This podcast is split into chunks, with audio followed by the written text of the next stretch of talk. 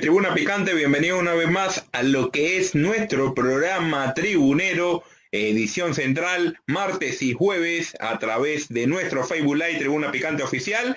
Estaremos conversando el día de hoy sobre todo el acontecer deportivo a nivel eh, nacional e internacional, mucho fútbol. Hoy comenzó lo que es eh, la jornada de la fecha número 10 eh, bastante partidos bonitos. El día de ayer comenzó lo que fue la fecha 10, eh, hoy eh, continuó con bastantes partidos emocionantes, bonitos. Universitario de Deportes cada vez más puntero, con una contundente victoria el día de ayer. una contundente victoria en el principio porque se fue al descanso goleando el cuadro de Alianza Universidad, sin embargo, luego el conjunto Sulgrana pudo complicarle las cosas sobre el final, pero bueno, eh, un conjunto de Ronnie Rebollar que no levanta cabeza, eh, había estado en los primeros puestos al inicio y bueno, eh, de eso y mucho más estaremos hablando el día de hoy. Estoy acompañado de mi compañero Luis Carlos Pineda. ¿Qué tal Luis? ¿Cómo estás? Hola tribuneros, ¿cómo están? bueno, les doy las gracias por la sintonía siempre, aquí apoyando al equipo de Tribuna Picante, que siempre te vamos a sorprender dándote las primicias aquí del fútbol peruano y fútbol internacional. Así que gracias Jorge por el pase. Sí, recordarle a todos a los amigos tribuneros que llegamos gracias a quién, Luis. Estamos con Gise, Gise para el mundo, conservas el fino pez, la conserva del Perú, Entel prepago, un prepago Power, Remax Gold, empresa para comprarte tu casita, ahí está Remax Gold que te ayuda, también cerveza artesanal Cruz Valle, la cerveza de los emprendedores. Gracias a todos los auspiciadores que hacen que nuestro programa salga al aire el día de hoy. Y bueno, estaremos también eh, con los invitados siempre presentes. Eh, vamos a esperar un, invitado eh, colega peruano de allá de Melgar, de Arequipa, nos estará hablando sobre el momento que vive el conjunto Dominó, que no la pasa bien, ganaba el día de ayer 2 a 0 sin embargo, ese resultado tan engañoso que es el 2-0, ah, el conjunto Alianza Lima lo empató sobre la hora con un eh, juvenil como Cornejo, que insistió, insistió, insistió, anotó gol, dio una asistencia y bueno, eh, rescata un punto valiosísimo porque ya ese partido estaba prácticamente perdido para el cuadro que dirige Mario Salas. Eh, complicaciones también para el cuadro blanqueazul.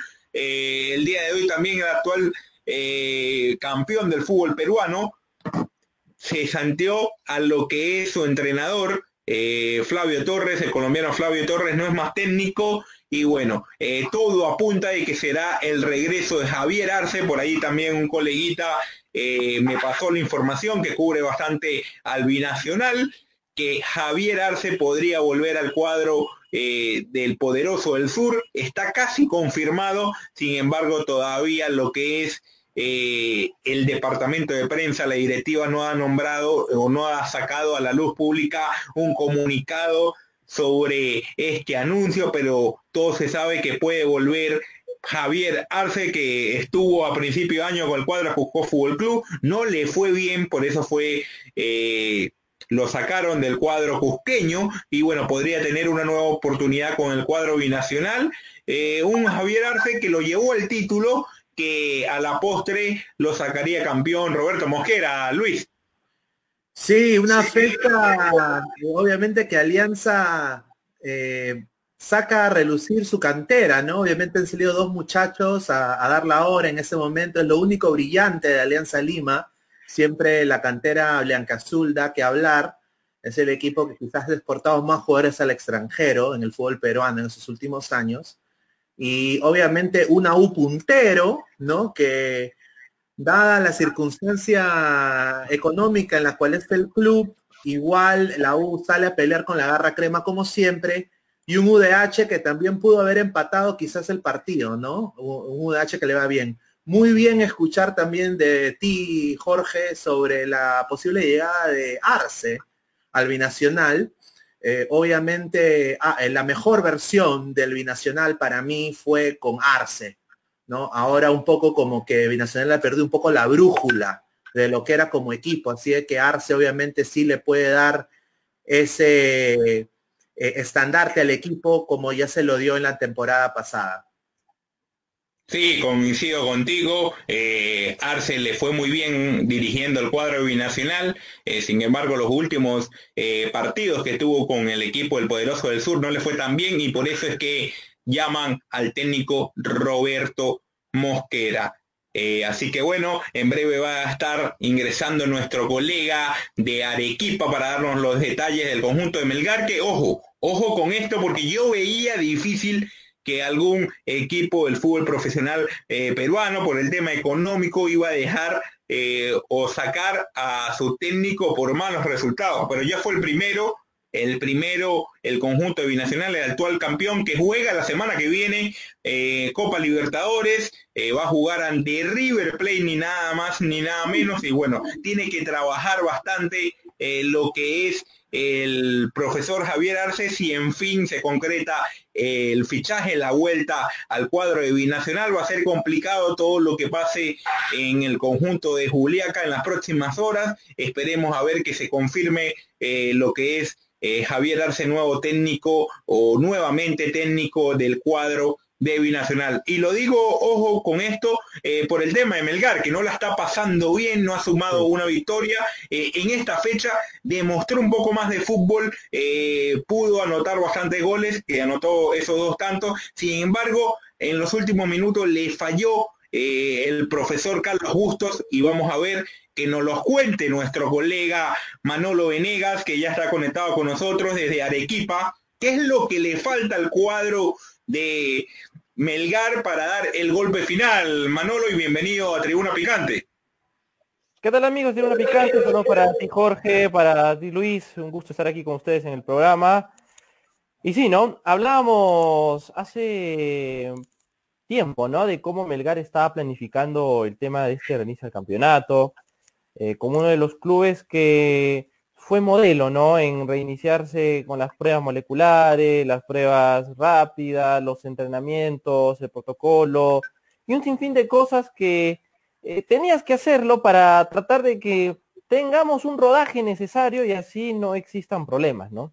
Bueno, en ese aspecto Melgar hizo bien, ¿no? Una nota probatoria, pero yéndonos al tema deportivo, la cosa negativa, ¿no? Negativa que se transformó ya en una crisis que no solo tiene que ver con los jugadores, sino también con el comando técnico, ¿no?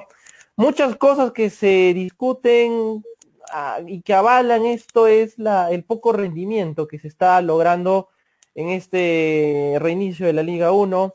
A Melgar le ha pegado mucho el tema también de tener muchos casos de coronavirus y eso se debe quizá a al, tema, ¿no? Que, te trae esto de los síntomas, eh, también mucho se debe al, poco rodaje competitivo que se tuvo en la previa, o sea, te repetía, ¿no? Melgar cumplió a carta cabal los protocolos a tal punto de que los amistosos dijeron que no los iban a jugar y al final no los jugaron porque querían seguir cumpliendo ello, pero al final muchos equipos les sacaron vuelta al asunto y al final todos, casi eh, me atrevo a decirlo, tuvieron un roce competitivo y pudieron jugar eh, partidos de práctica, ¿no? De cara a este inicio campeonato. Y con eso, lamentablemente, pues eh, Melgar eh, con poco y con, poco y nada, lamentablemente, de los cuatro partidos que ha hecho, no sumó ninguno, ¿no? A lo, ningún triunfo, a lo mucho dos puntos de posibles 12 que de verdad repercuten en un Melgar que hasta el momento se encuentra cuatro puntos del descenso. Sí, eh, bien lo dices Manolo, y un conjunto de Melgar que sorprende porque tiene una plantilla para pelear eh, de media tabla hacia arriba. Eh, en nombres, el conjunto de Melgar tiene a los mismos nombres de siempre, pero con algunos jugadores extranjeros que son competitivos y que han demostrado buen fútbol. la pregunta mía sería, ¿Hasta cuándo llegaría eh, la paciencia, eh, por decirlo así, eh, de la directiva del cuadro dominó en, la confianza que tenga el profe Carlos Busto? Lo comentaba con mis compañeros que yo no pensaba que por el tema económico algún equipo del fútbol peruano iba a sacar en este momento el campeonato, en esta fase 1, algún técnico y el día de hoy ya Flavio Torres dejó de ser técnico del cuadro binacional. Carlos Justo le ha costado en estos eh, partidos tras esa larga para Eh, ¿Tú crees que la paciencia es muy corta para la directiva del cuadro Melgar con respecto al profesor argentino? Hay que recordar que la dirigencia de Melgar le ha dado el brazo a torcer a Bustos todavía, eh, le van a seguir eh, de alguna otra forma llevando el barco y eso quizás se debe a la actitud mostrada en el partido frente a Alianza, ¿no? Ellos tienen ese argumento, ¿no? Que por lo visto en el partido ante Alianza creen que Bustos puede dar más y mejorar la situación en la cual está enfrascada el equipo rojinegro. Ahora, eh, bien se sabe que el dueño del equipo, el señor Javier Rizcala, es una persona de carácter fuerte que no le gusta eh, andar en, bromitas, se puede decirlo, o, en, o en una que otra cosa negativa, porque él es el que invierte su dinero en el equipo. Y eso se ha visto, ¿no? Años anteriores, por ejemplo, lo que pasó con Diego Cela, ¿no? Que no le gustó a Jade y lo que hizo simplemente es despedir al técnico argentino y decirle, bueno, hasta aquí nomás, y se pensó que iba a ocurrir lo mismo ahora con, Carlos Bustos, ¿no? Pero al final creo que no, no ha ocurrido. Y como te voy a repetir, ¿no? Su teoría que tienen ellos en, dirigencia es de que por la actitud mostrada ante el equipo blanquiazul, le van a seguir dando el brazo a torcer al ex técnico de la Universidad San Martín en lo que queda de esta, de esta Liga 1, por lo que se sabe. Por lo que se sabe. Luis, Sí, 8.95 millones de euros es la plantilla del, Melgar de Arequipa. Es el equipo más caro quizás del Perú en este momento en lo que es plantilla. Es el, el equipo para mí un equipo modelo, como si tú dijiste, Manolo. Hacen en el extranjero eh, resaltan la buena labor administrativa que el Melgar ha tenido en estos últimos años como equipo. Obviamente sacando la cara por el Perú, dada la, obviamente pésima administración que tiene la Federación Peruana de Fútbol. Y obviamente también dando el ejemplo sobre lo del COVID, ¿no? Eh, uno de los primeros equipos los cuales no pudieron depender de la mermelada de Lozano, obviamente, ¿no? Ellos dijeron, no, nosotros lo vamos a hacer, no se preocupen, gracias. Y lo hicieron y lo sacaron adelante. Yo veo oportunidad para que este bote salga a flote un poco más. ¿ah? No, no desmerezco el trabajo tampoco del técnico, pienso que les ha afectado un poco la pandemia, la falta de ritmo, pero tampoco vimos una alianza avallazador. O sea, vimos también un Melgar que dio la pelea. Obviamente, em, que le empaten así, nadie le gusta que le empaten así, pero yo tengo la confianza de que Melgar eh, para mí todavía sigue siendo eh, un candidato de mitad de tabla para arriba y para pelear cosas importantes. Eh, a ver, el rendimiento mostrado de Melgar el día de ayer ante Alianza ha sido bueno. Tú bien remarcas, Luis, los 70 minutos o hasta 80 me atrevo a decir que tuvo el elenco rojinegro fueron muy buenos. Lo tuvo Alianza eh, enfrascado, lo tuvo eh, dominado el partido y hasta daba la impresión de que estaba más cerca el 3-0, ¿no? No te lo digo yo solamente, lo decían diferentes comentaristas de, de otros medios y creo que mucha gente también, de que el equipo tenía para, para concretar. Ahora, después de esos 80 eh, minutos, eh, lo que pasó es más de lo mismo con Bustos en los restantes tres partidos. Un mal planteamiento de juego, un sistema de cambios que no se condiciona a la realidad del partido, y eso te explico por qué, porque si sabes que estás ganando 2 a 0, no tienes un buen presente en el puntaje, tienes que cerrar como sea. Este guardarlo, claro.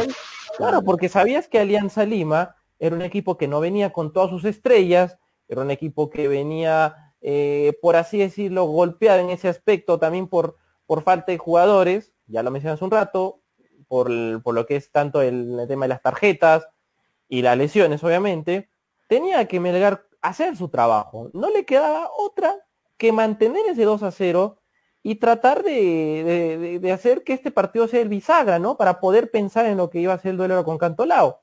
Pero no, o sea, lo que hizo Carlos Bustos fue hacer el ingreso de Omar Tejeda, un Omar Tejeda que está fuera de peso, un Omar Tejeda que ocupa puesto extranjero, es mexicano, por cierto, y de esa manera eh, no contribuyó a lo que iba a ser el equipo en esos últimos minutos, ¿no? De ahí quizá el cambio que viene de, por Pretel, Pretel se, entiende que, eso fue ya al principio, el primer tiempo, ¿no? Pretel que después de hacer el gol se lesiona, entra Cabrera en su reemplazo, un jugador de, la misma posición, hombre por hombre, eso no se discute porque tenías que hacerlo, pero los restantes cambios, como el que te menciono de, Tejeda, eh, y, los otros ingresos más, como el de Irving Ávila, eh, nos habla de que este técnico le ha faltado mano para poder dirigir un equipo en ese tipo de circunstancias, ¿no?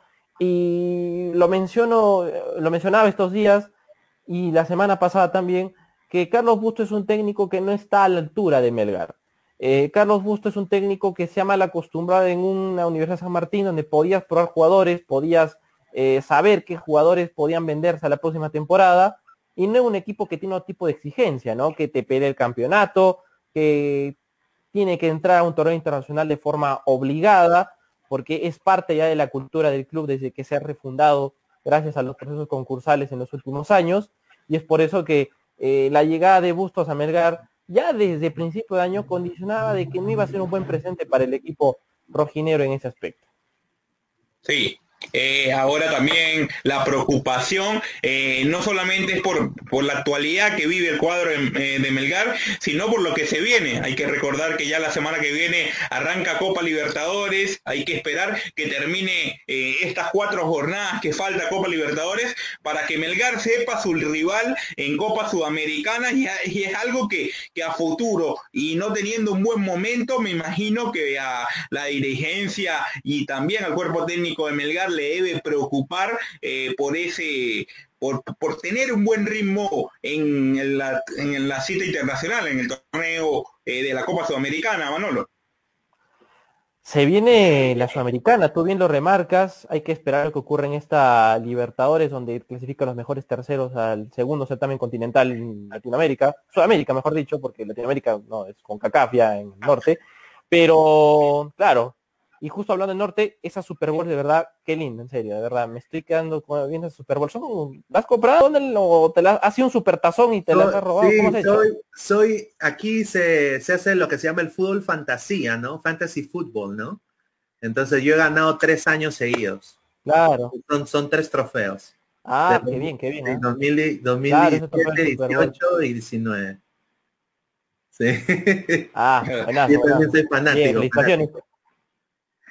Bueno, eh, continuando con el tema de, de, Melgar en la Sudamericana, pues eh, es un presente, o mejor dicho, un futuro que no pinta nada bueno después de lo visto con estos cuatro partidos para Bustos, ¿no?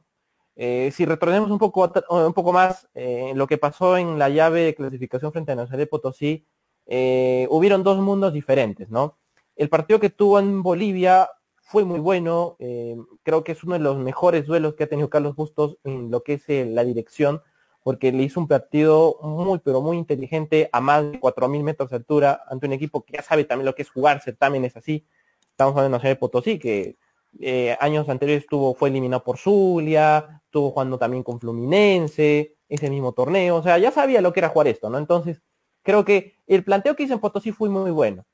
La otra historia ocurrió en Arequipa, ¿no? específicamente en la vuelta, donde prácticamente Carlos Bustos regala el partido, ¿no? Le gana el partido más por un exceso de confianza y creo yo también por la, idea en cómo pensó que los bolivianos iban a venir a Arequipa, ¿no?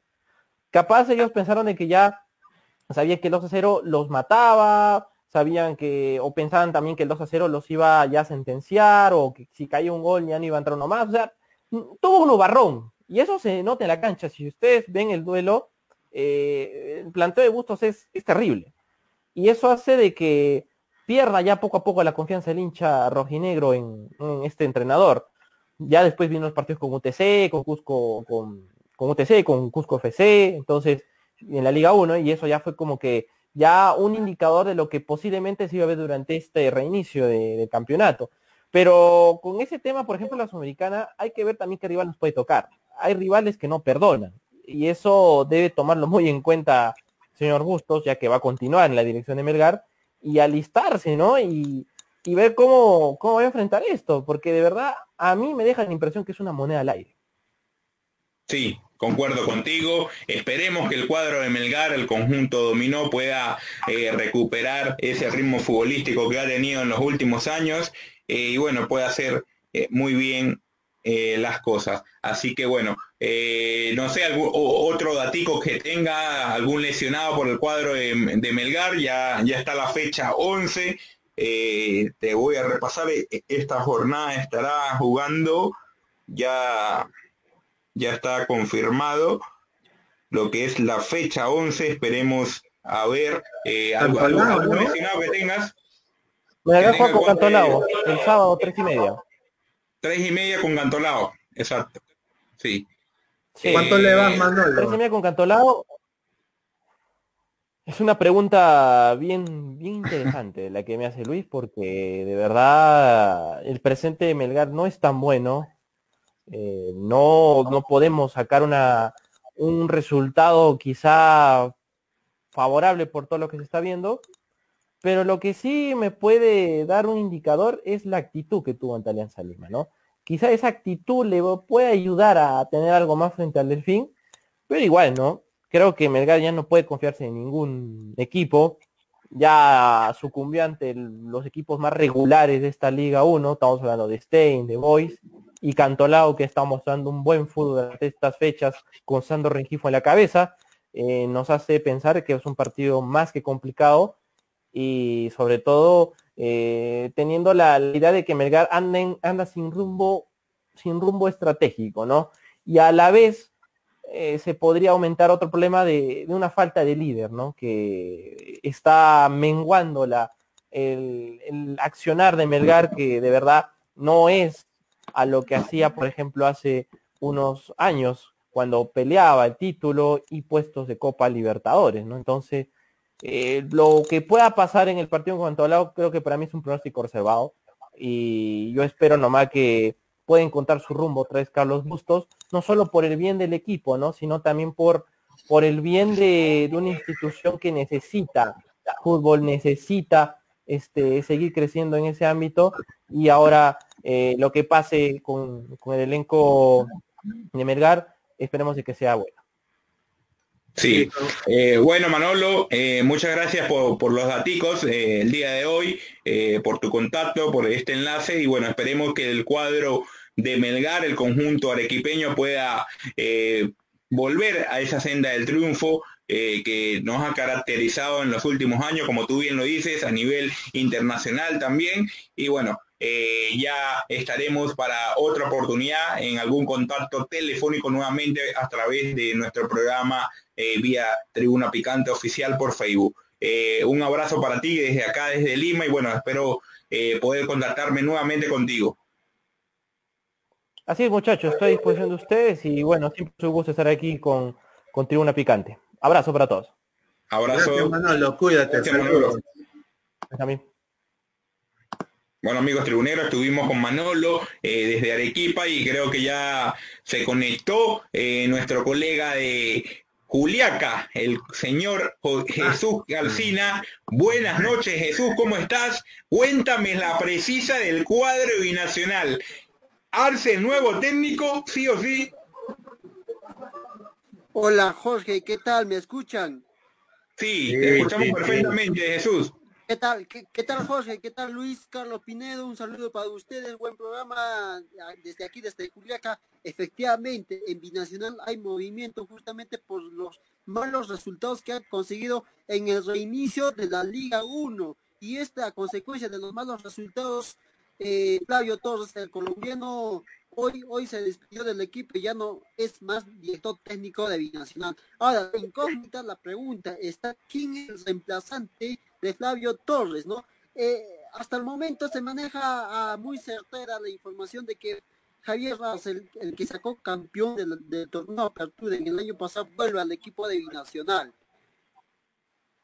Sí, eh, lo, comentaba con, Luis, con Carlos Pineda, con mi otro compañero Luis Granado en los últimos programas. Yo lo veía difícil que por el tema económico eh, iba a dejar de un técnico de dirigir acá en esta fase 1 del fútbol peruano. Sin embargo, los malos resultados, como lo has dicho, eh, han tomado la decisión, lo que es la presidencia y la dirigencia del cuadro binacional en destituir al técnico colombiano Flavio Torres. ¿Se maneja alguna posibilidad de que pueda llegar un técnico extranjero, Jesús? Las, como, las cosas como están pasando ahorita en Binacional, para mí es imposible de que un extranjero director técnico venga a Binacional por el tema económico, por el tema, el tema claro. principal, principalmente. Sí, sí, complicado lo que es el tema económico. Eh, bueno, este fin de semana eh, jugará el cuadro de Binacional, lo que es la fecha 11, Binacional estará jugando el día el día viernes ante Alianza Universidad, el día viernes, eh, porque ya la semana que viene tiene Copa Libertadores, cómo están los planes en el Estadio Nacional ante, ante River Plate, la, la fecha 3. Mira, no, o sea, se vienen los partidos más complicados para Binacional. ¿Por qué complicados? Porque se juega, se viene la Copa Libertadores. Es más, Binacional tiene que, digamos, eh, someterse a esos partidos donde debe sacar los buenos resultados.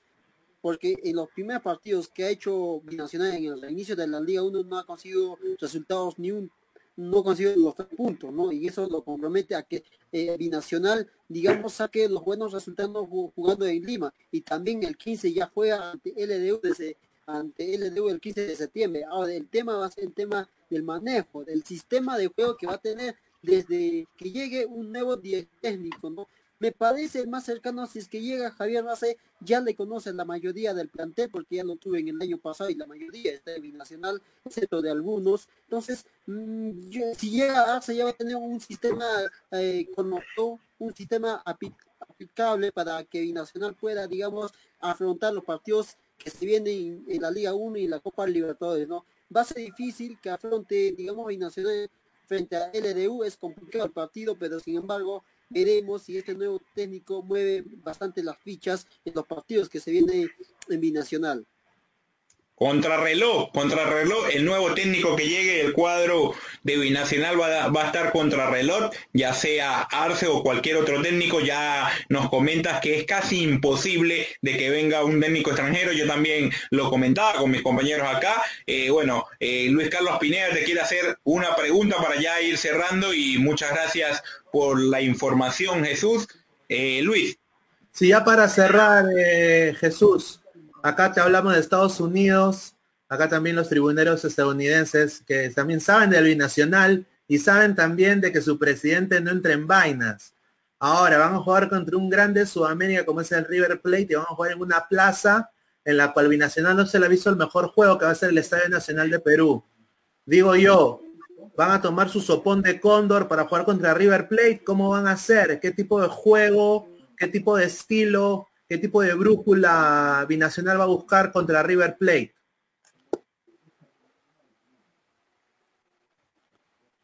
Sí, no escuché la pregunta, disculpa, no lo escuché muy bien la pregunta, eh, se cortó.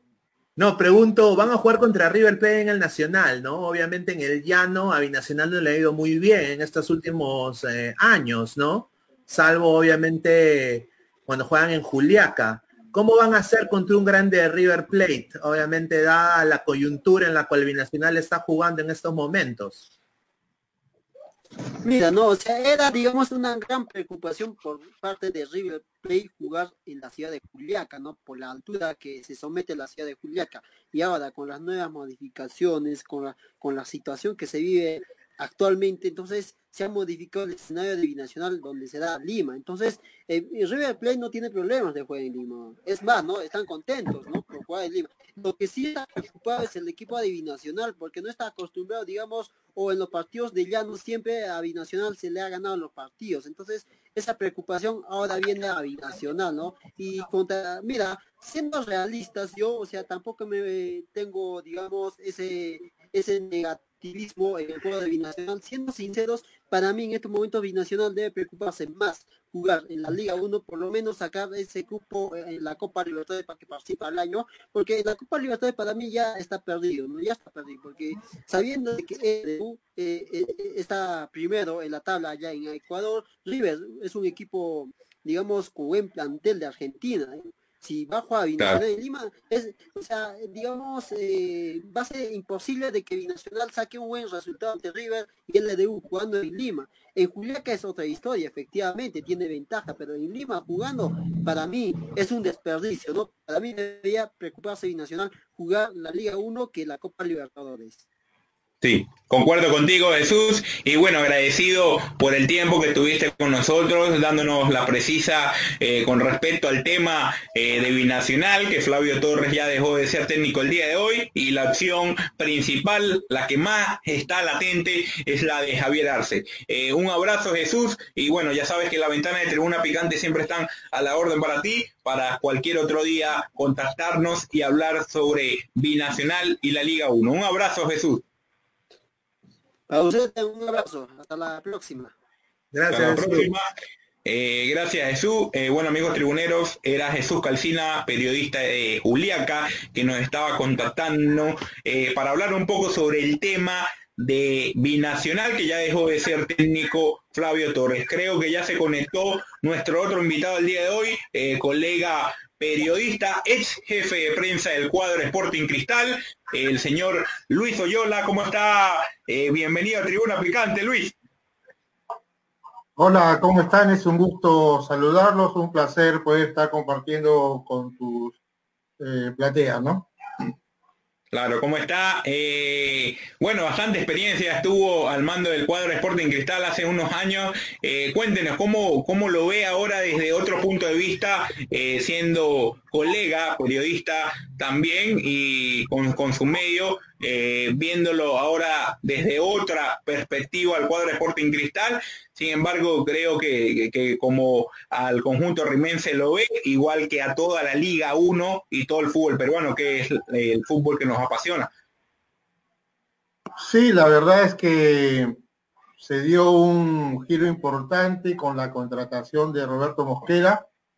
Él ha logrado aprovechar adecuadamente este, esta para transitoria que se registró en el campeonato por la pandemia, pandemia de COVID-19. Y en el reentre, Cristal ha mostrado otra cara totalmente distinta. Es eh, prácticamente esa fuerza vencedora que los hinchas y fanáticos del Sporting quieren ver siempre. Ha logrado eh, triunfos claros contra el Boys, contra el Cantolao y un empate a uno con Alianza Lima, que en realidad, eh, si nosotros analizamos lo que es el desarrollo del juego, definitivamente Sporting Cristal mereció algo más que ese punto, ¿no? Eh, es, grato ver en acción a, jóvenes de la cantera, por ejemplo, en el último partido contra Cantolao, el triunfo por 6 a 2, hubo eh, hasta siete jugadores canterianos entre inicialistas y los recambios estuvieron en el campo de juego, lo cual habla más bien del trabajo permanente que ha tenido el Sporting Cristal en, en sus fuerzas básicas, ¿no? En sus canteras. Sí, desde siempre eh, ha estado el conjunto Sporting Cristal, eh, desde ya hace unos años, eh, teniendo en cuenta con bastante relevancia lo que es el tema del fútbol menor. Y bueno, usted bien sabe que, estuvo ahí compartiendo con, varios jugadores y todo ese tema. Una pregunta aquí como colegas, ¿cómo se siente eh, eh, estar en, el departamento de prensa con los jugadores en partidos importantes, Copa Libertadores? Cuéntenos un poco sobre eso. Es una experiencia muy grata. Ya yo había tenido anteriormente el privilegio de ser jefe de prensa de la selección de fútbol en el proceso de Sudáfrica 2010 con Julio César Uribe y con José Guillermo Chemo de Solar luego. Y es una visión totalmente distinta. Son, son ocupaciones que cada uno tiene sus bemoles. Tú como responsable de, de prensa de una institución, te ocupas de tratar de informar a los medios y al público de la forma más objetiva y veraz respecto a temas muy puntuales. Por ejemplo, cuando se apertura un campeonato, lo usual en los medios de comunicación, Jorge Luis, ustedes también están en esa, en esa pomada, como se dice, están buscando la primicia de qué jugador puede llegar o irse de un determinado equipo y empieza una suerte de especulaciones. En ese sentido, nosotros no estamos para eso. Nosotros estamos para esperar que una vez que se estampe la firma de un jugador y se confirme en la interna que es jugador de una institución, ahí recién comunicarla. Eh, luego, en el tema de las experiencias, es totalmente grato, porque qué mejor que vivir en el corazón propio de una institución, lo que más nos apasiona y lo que más queremos que es el fútbol. Pues es distinto, eh, hay que saber, saber además salvaguardar los intereses de privacidad de los jugadores, de los dirigentes, del cuerpo técnico, de los propios trabajadores, porque uno vela por, algo que es fundamental, así como para el periodista la credibilidad es fundamental, para la institución la limpieza y la marca también es muy importante. Y en ese sentido hay que tener siempre los cuidados adecuados para que eh, no se manche eh, la institución o si hay algún viso de un conflicto, trabajar a través de los mecanismos adecuados para salir en respuesta correcta a aclarar las situaciones que puedan estar especulándose y no tengan asidero. Ahora, los viajes eh, son, son parte de, los privilegios que uno puede tener en esta función como parte integrante de una institución, sobre todo de lo, del prestigio de una selección o un club grande como el Sporting Cristal, ¿no? Hemos tenido suerte en los nueve años que hemos trabajado en el Sporting Cristal y los tres años con la selección de realizar muchos viajes y, por ejemplo, solamente por citarte uno con la selección, uno de los dos viajes que hicimos a España, nos ocupó tener suerte el partido España-Perú, en donde tuvimos en el mismo camarín, en el mismo túnel de camarín, la posibilidad de saludar y compartir brevemente con los que luego serían los campeones del mundo, ¿no? Sí, una grata experiencia. Luis. ¿Cómo estás, eh, señor Oyola? Mucho gusto. Soy Luis Carlos Pineda. Aquí le hablo de los Estados Unidos. Soy acá corresponsal peruano de Tribuna Picante en los Estados Unidos, en Tampa, Tampa, Florida. Mire, Sporting Cristal es una institución modelo del fútbol peruano, de las pocas que hay, obviamente. Siempre ha, sacado la cara por el Perú. Se le reconoce internacionalmente como uno de los equipos más sólidos allá administrativamente y también en, lo que es juego y campeonatos, ¿no? Eh, si yo diría, ¿no? Si hubieran 18 Sporting Cristals, eh, la, eh, la selección peruana se nutriría de tantos jugadores, ¿no? Que es lo que nos falta en este momento. Si comparamos ahorita cómo estamos sufriendo para buscar los reemplazos de Guerrero y Farfán, por ejemplo, ¿no?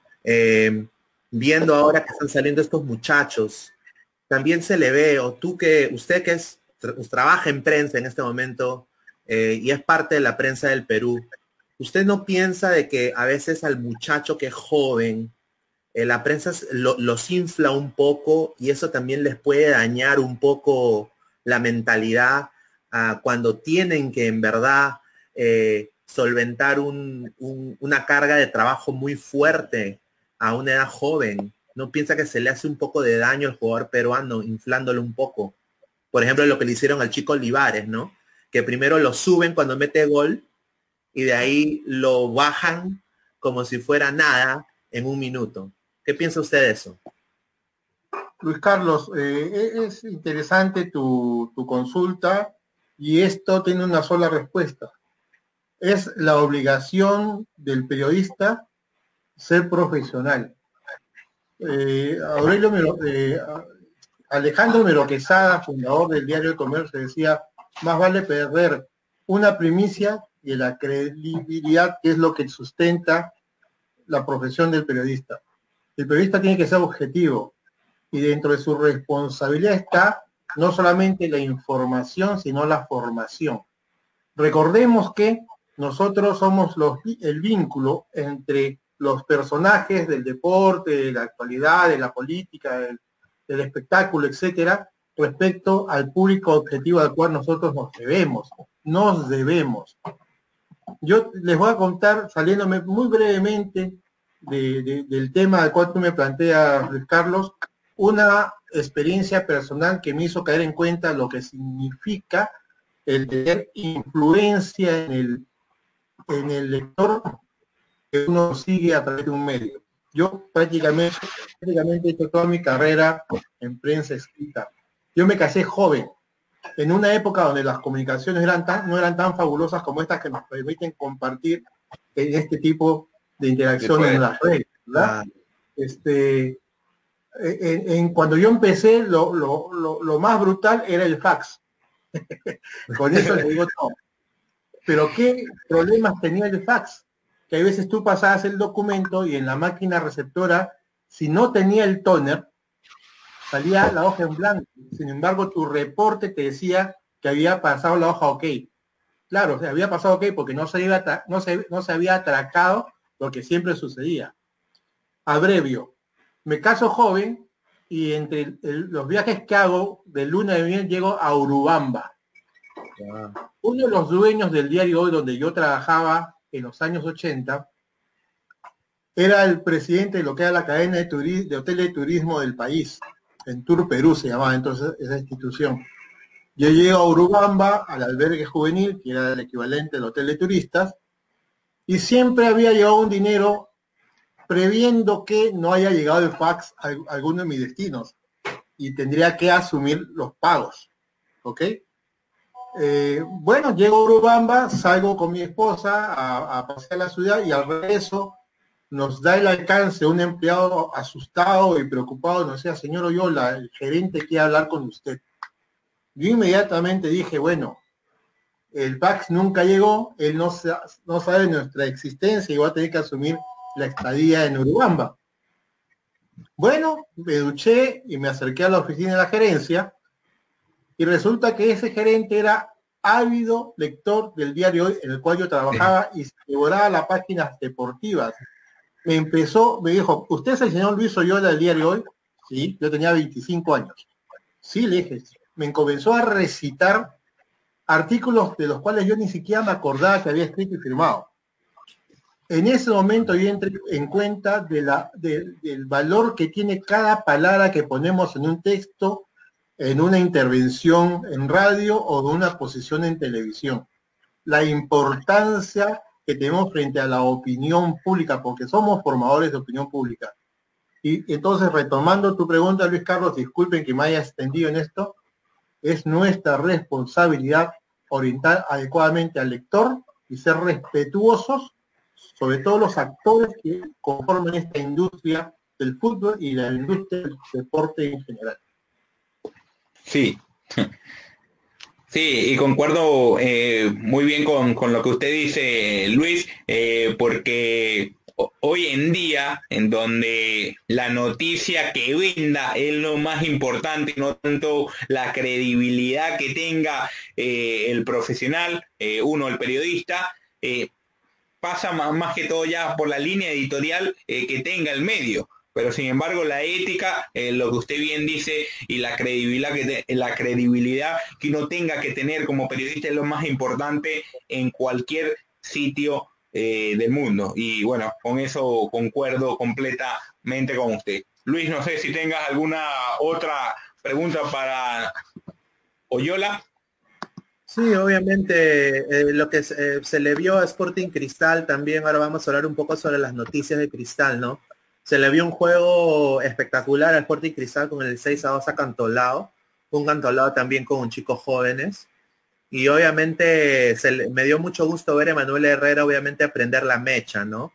Eh, uno, yo hoy día leo el Depor, leo el Libero, leo los blogs, ahora que se ha puesto de moda en Facebook, ¿no? Y veo que la gente da también eh, la falta de gol que tiene la selección peruana en este momento y no se le da una chance quizás a Rui Díaz que le está rompiendo en la MLS.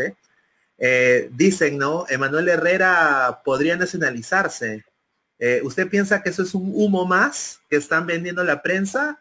¿O, usted que conoce al entorno del Sporting Cristal quizás vea a, a Emanuel Herrera como opción? Emanuel nunca ha rehuido esa posibilidad. Él lo ha dicho en alguna oportunidad, algunos medios, y que se, hubiese, que se sentiría muy a gusto si, es convocado a la selección.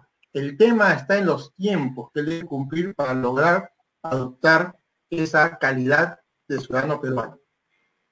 Eh, en el momento que le hicieron la consulta, todavía había un trecho por cumplir para esta aspiración, y él consideraba que quizás por su edad, y porque las elecciones es un tema de momentos futbolísticos, era mejor hablar cuando las condiciones realmente se den para que él pueda aceptar, si el técnico así lo crea conveniente, una convocatoria a la selección. Él eh, nunca fue reacio a esta posibilidad, por el contrario, él lo manifestaba como una forma de agradecer todo lo bien que él y su familia se sienten en el Perú. Sí, excelente, sí. sí. sería lindo eh, tener a Herrera por un gran profesional, un buen delantero y bueno, eh, sin embargo tiene que cumplir con, los debidos eh, protocolos.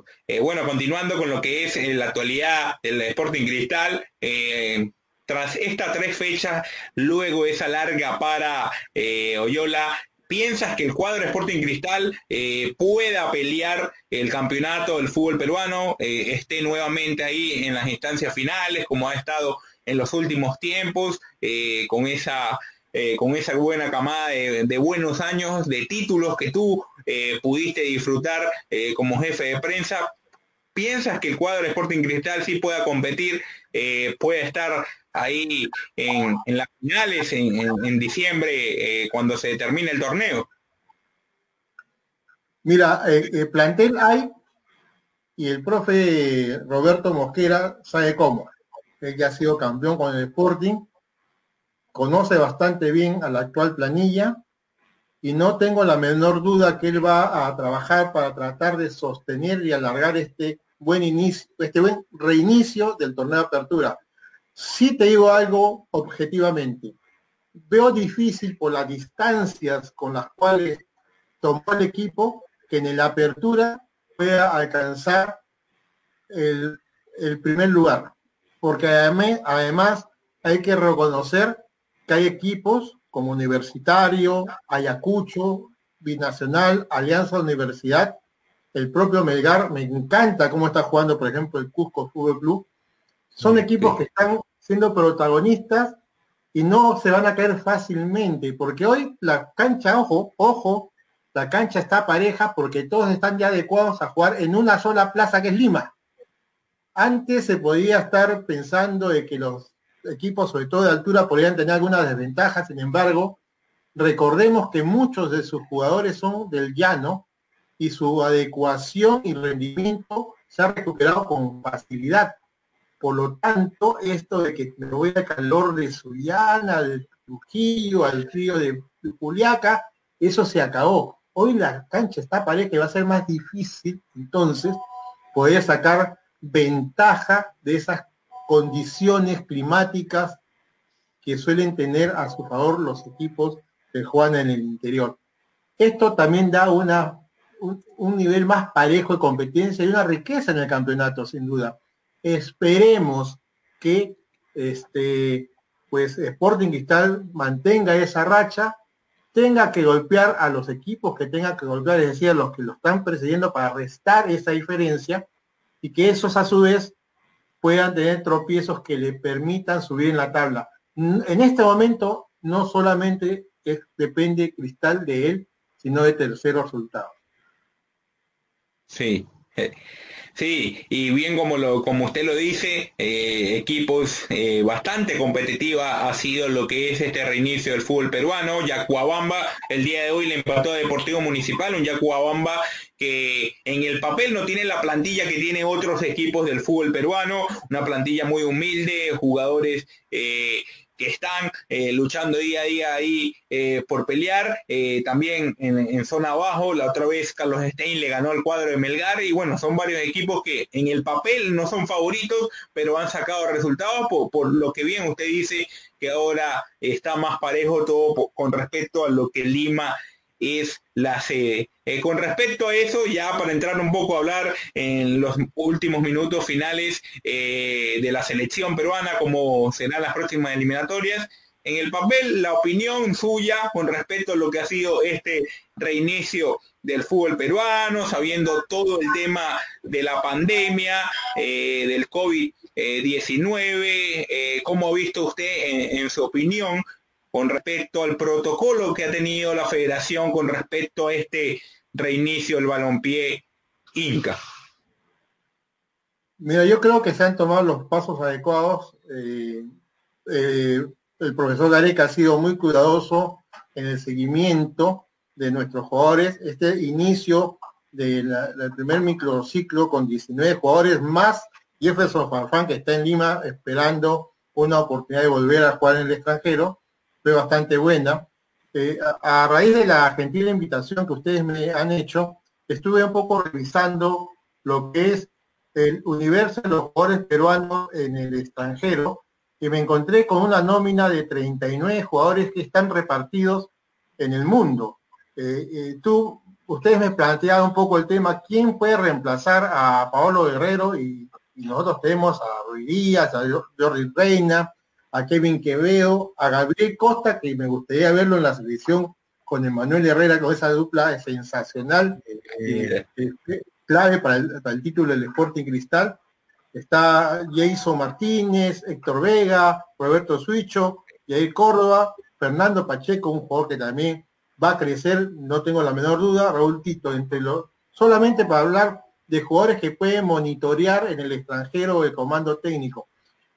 Antes no teníamos esa opción, no teníamos por ningún lado 39 jugadores peruanos actuando en el extranjero. Este es un privilegio, forma parte del crecimiento que ha tenido Perú, forma parte del prestigio que nos da y nos hemos recobrado gracias a la presencia en el Mundial de Rusia, porque no hemos vuelto a poner en vitrina. Si bien es cierto, no necesariamente estamos en ligas de, mucho fútbol, de, gran competencia, sin embargo son ligas que la verdad tienen un mejor nivel de organización que nosotros. Y volviendo al tema del COVID y la selección y la clasificatoria, eh, tengo confianza en la seriedad del comando técnico. Tengo confianza en el compromiso de los chicos, chicos que estuvieron en un proceso de transición y en ese proceso de transición se pusieron la camiseta y el equipo al hombro para alcanzar la soñada clasificación a un mundial después de 36 años. Esos chicos, muchos de esos chicos, hoy son base importante de lo que se piensa consolidar en esta nueva etapa. Y detrás de ellos hay un universo que ya empieza a manejar el profesor Gareca, un tigre sabio y que sabe mover sus piezas, ya puesto sobre el tapete 19 nombres del torneo local, lo cual no es poco, pero es parte de la estrategia para poder achicar las brechas que esta pandemia nos, nos obliga, porque no pueden venir a trabajar los jugadores del extranjero por los temas que no hay vuelos internacionales, hay las restricciones que todos conocemos, y seguramente me atrevería a pensar de que para los partidos que nos toque a nosotros disputar, seguramente eh, van a tener que encontrar a los jugadores en los países de destino cuando nos toque jugar fuera de Perú. Sí, eh, concuerdo con usted también. Sí, Luis. Sí, yo concuerdo también. Eh, obviamente eh, tenemos ahora jugadores en el extranjero, tenemos siete jugadores que juegan en la Major League Soccer, en la MLS. La MLS es el país el cual Perú tiene más jugadores en ese momento en una liga. Eh, la segunda sería Brasil, ¿no? Pero yo lo que digo es, eh, pienso de que Gareca está bien que convoque a esos chicos de la selección nacional. Pienso de que ya cuando se abran las fronteras y también se nutra la selección de la gente del exterior, Sería bueno de que Gareca también mantenga ese grupo jugando juntos, así quizás como se hizo en el Mundial, ¿no? Eh, que se llevó a unos chicos de reserva a que jueguen con la selección mayor como hacer un, pequeño sparring, ¿no?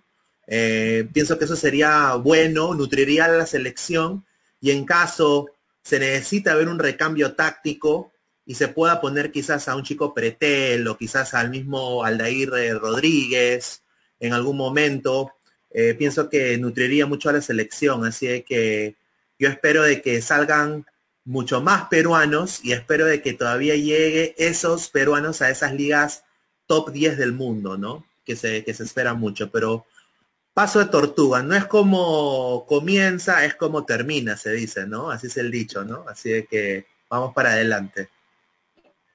Sí, es importante, es importante tener paciencia. Y en esto, yo siempre he sido un defensor de los procesos.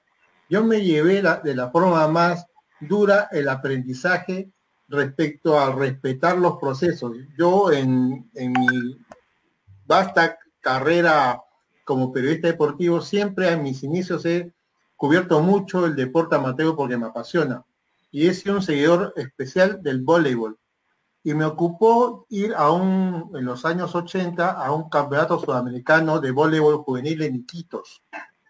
Perú perdió la final contra Brasil 3 a 0 y prácticamente el 80% de los puntos nos los convirtieron por una jugadora flaquita ella, que no tenía una buena recepción de, servicio. Y yo me acerqué a Mambo Park, que no era el entrenador, sino era el supervisor de selecciones, era otra pareja china, los entrenadores de esa selección.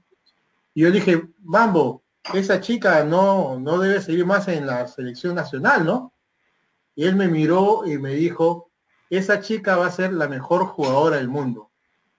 Yo lo me sorprendido, todavía estaba joven, cargado de ira por un mal resultado de la selección, por haber visto perder en la corona, y me quedé con esa, esa, esa bronca, ¿no? Pero con el tiempo, Mambo Par me demostró que definitivamente se trataba de una jugadora con grandes condiciones y ella fue la mejor jugadora del mundo como bloqueadora y me refiero a Gaby Pérez que brilló en la Olimpiada de Seúl. Eso es consecuencia de los que saben, que son los técnicos, y la defensa del proceso, que también tienen que defender a los dirigentes.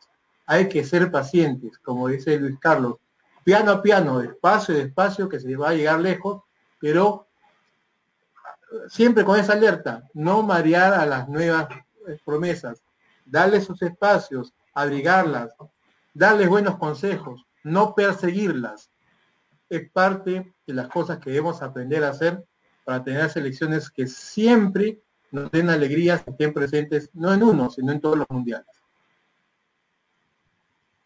Sí, eh, es algo que siempre hay que tener en mente todo eso, lo que nos dice Oyola. Y bueno, eh, va, a tener duro el comienzo, pero como lo ha dicho Ricardo Gareca, en las palabras, ningún comienzo es fácil. Ya nos tocó vivir en, 2018 esa fase eliminatoria que, que remontó luego de la segunda vuelta. Alguien que nada, nadie daba por hecho de que Perú iba a estar en el Mundial, mira, y lo estuvo. Así que concuerdo con, las palabras que han dicho eh, Luis Carlos Pineda, usted, Luis Oyola.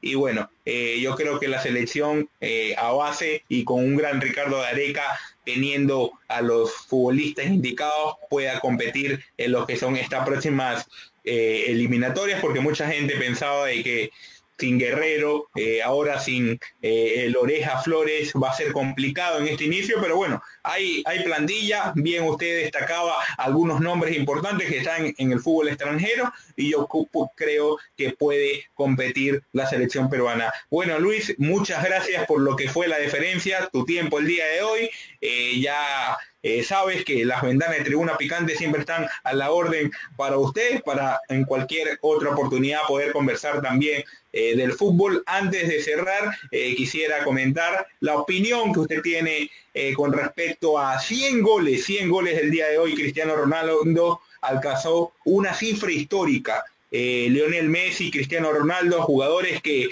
ya están llegando a la fase final de su edad, pero bueno, jugadores como esos que, uno tuvo la oportunidad de ver eh, y bueno, anotando 101 gol, anotó doblete el día de hoy y hizo récord histórico, el máximo goleador europeo, eh, todavía no es el máximo goleador en selecciones, está un iraní que en este momento eh, se me olvida el nombre, que tiene 109 goles y bueno, su opinión última con respecto a Cristiano Ronaldo y esas 100 goles, hablando un paso del fútbol internacional.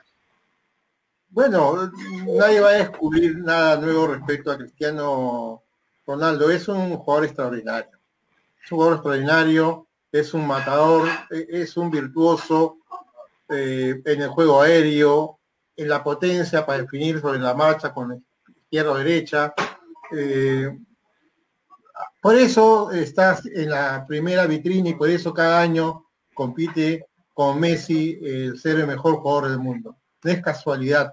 Eh, a mi gusto incluso, es un futbolista más completo que el robotizado Messi, para mi gusto. Seguramente es polémica, Messi ha ganado cosas extraordinarias, pero Messi es más un jugador de laboratorio. Es el laboratorio del Barça. Para mí, Cristiano Ronaldo es un nacido para el fútbol natural. Sí, concuerdo mucho con usted, Luis, eh, ese punto de opinión es misma que, que, la mía.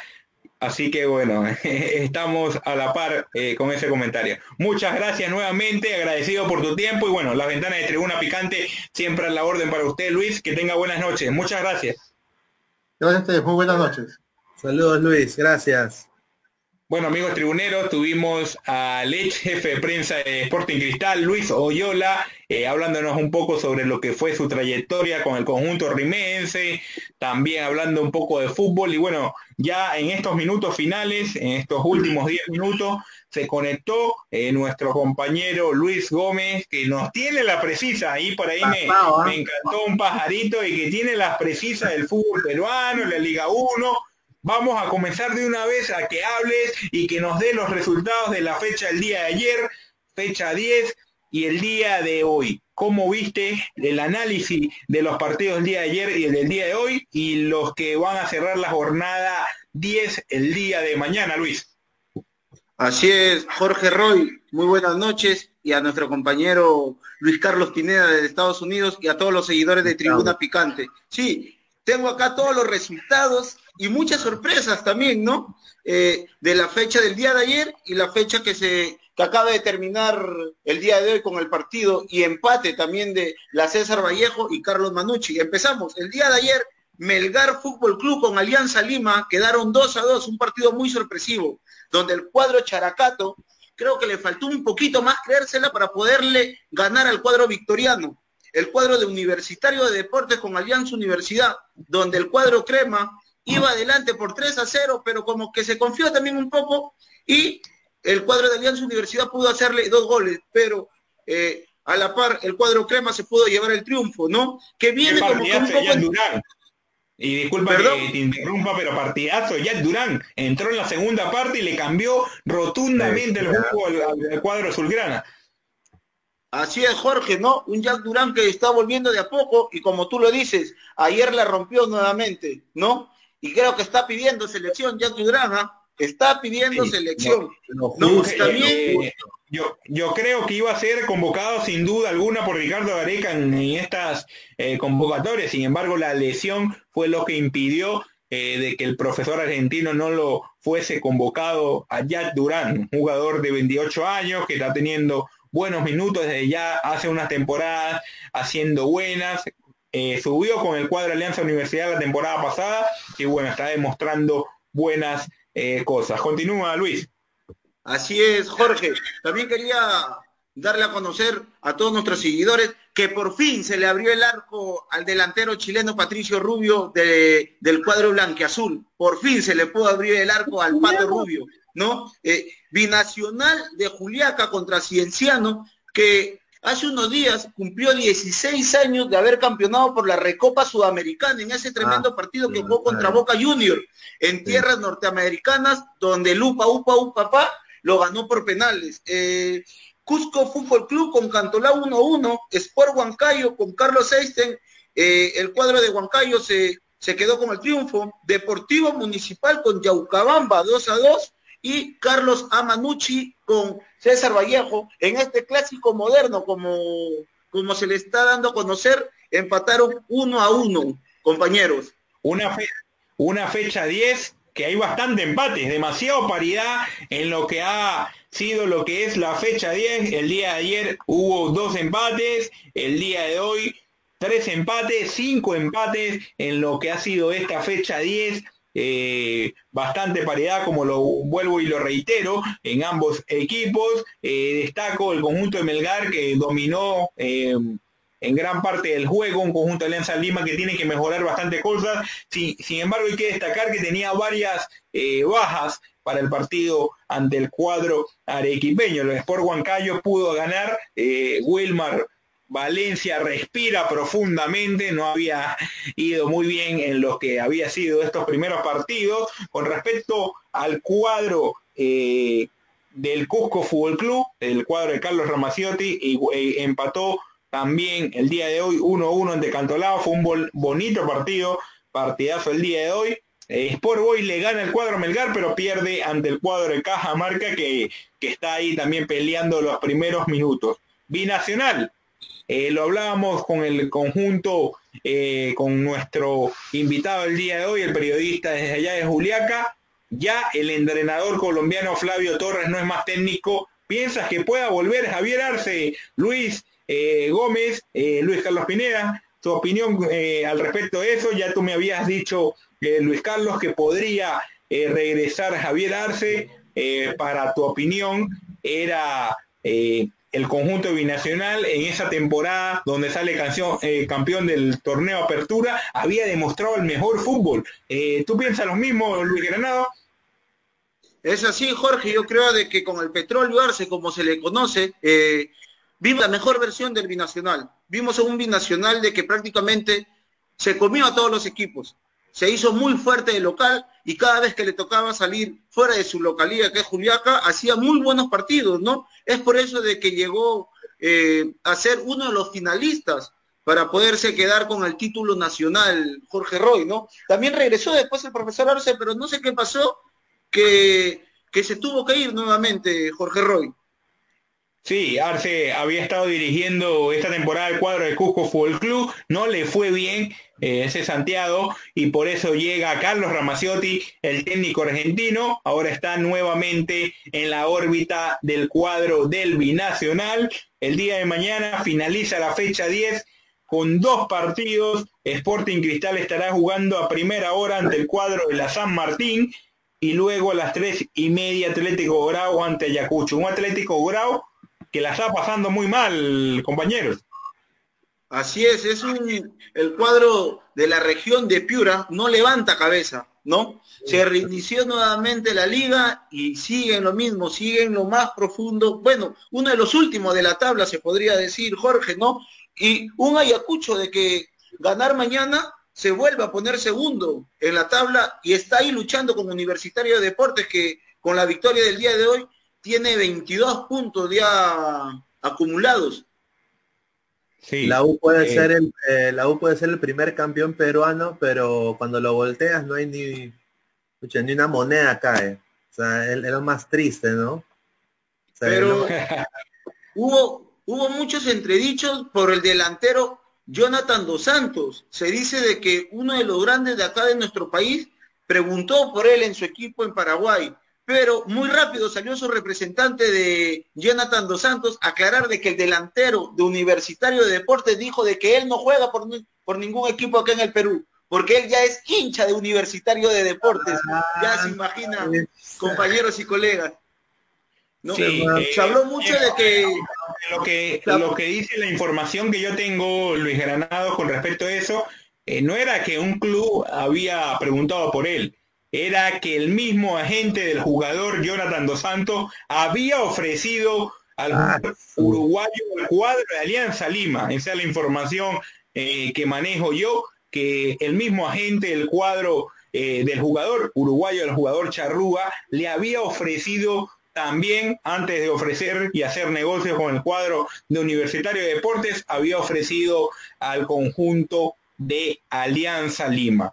Así que bueno, eh, eso hay que reiterarlo. Podría estar en alguno de los compadres. Se decidió por el equipo de Universitario de Deportes, aunque también tú me dices que, dijo que era hincha el cuadro crema. Hay jugadores que ya antes de llegar a los equipos lo dicen de una vez que son hinchas y bueno, eh, hay que... Será embajador, Se meterá de Pero, en el fútbol peruano puede pasar muchas cosas. Recordemos Sí. el caso de Sidio, Marco Churliza, Ah, sí, jugadores de, de Universitario de Deportes y pasaron a Alianza Lima también. Y se De colombiano, fútbol el Café Mendoza, el Café Mendoza también, jugador de Universitario de Deportes y pasó para Alianza Lima. O sea, en el fútbol peruano pueden pasar muchas cosas, compañeros. El mismo Hover, ¿no? Joder, Alejandro Sí. Joder, este caso reciente. Sí, el caso el reciente de Hover, Alberto Rodríguez, sí, varios jugadores.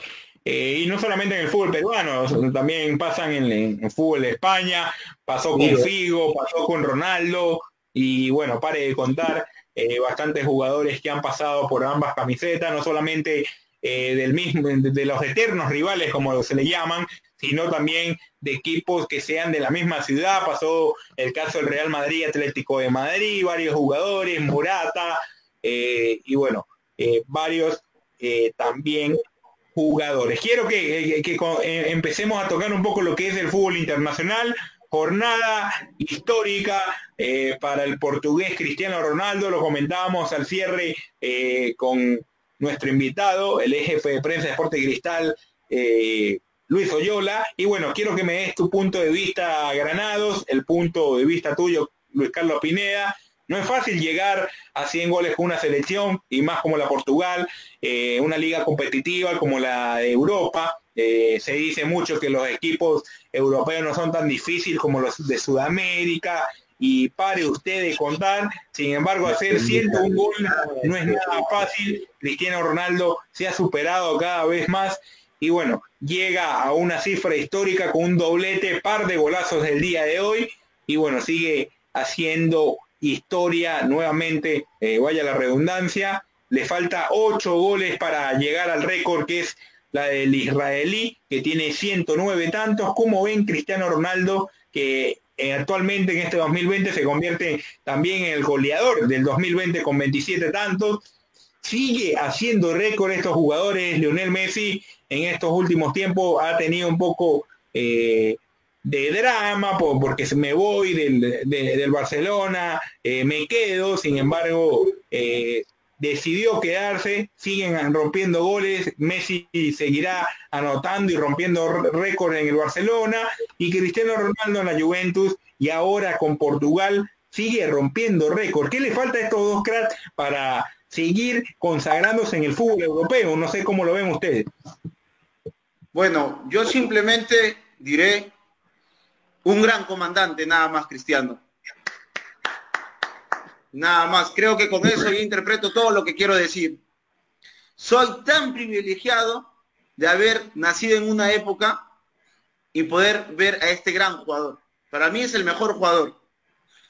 Creo que Messi es bueno, muy bueno, pero Cristiano Ronaldo, donde ha ido, ha demostrado que es el mejor con su selección, dentro y fuera de la cancha, con los equipos donde le tocó defender.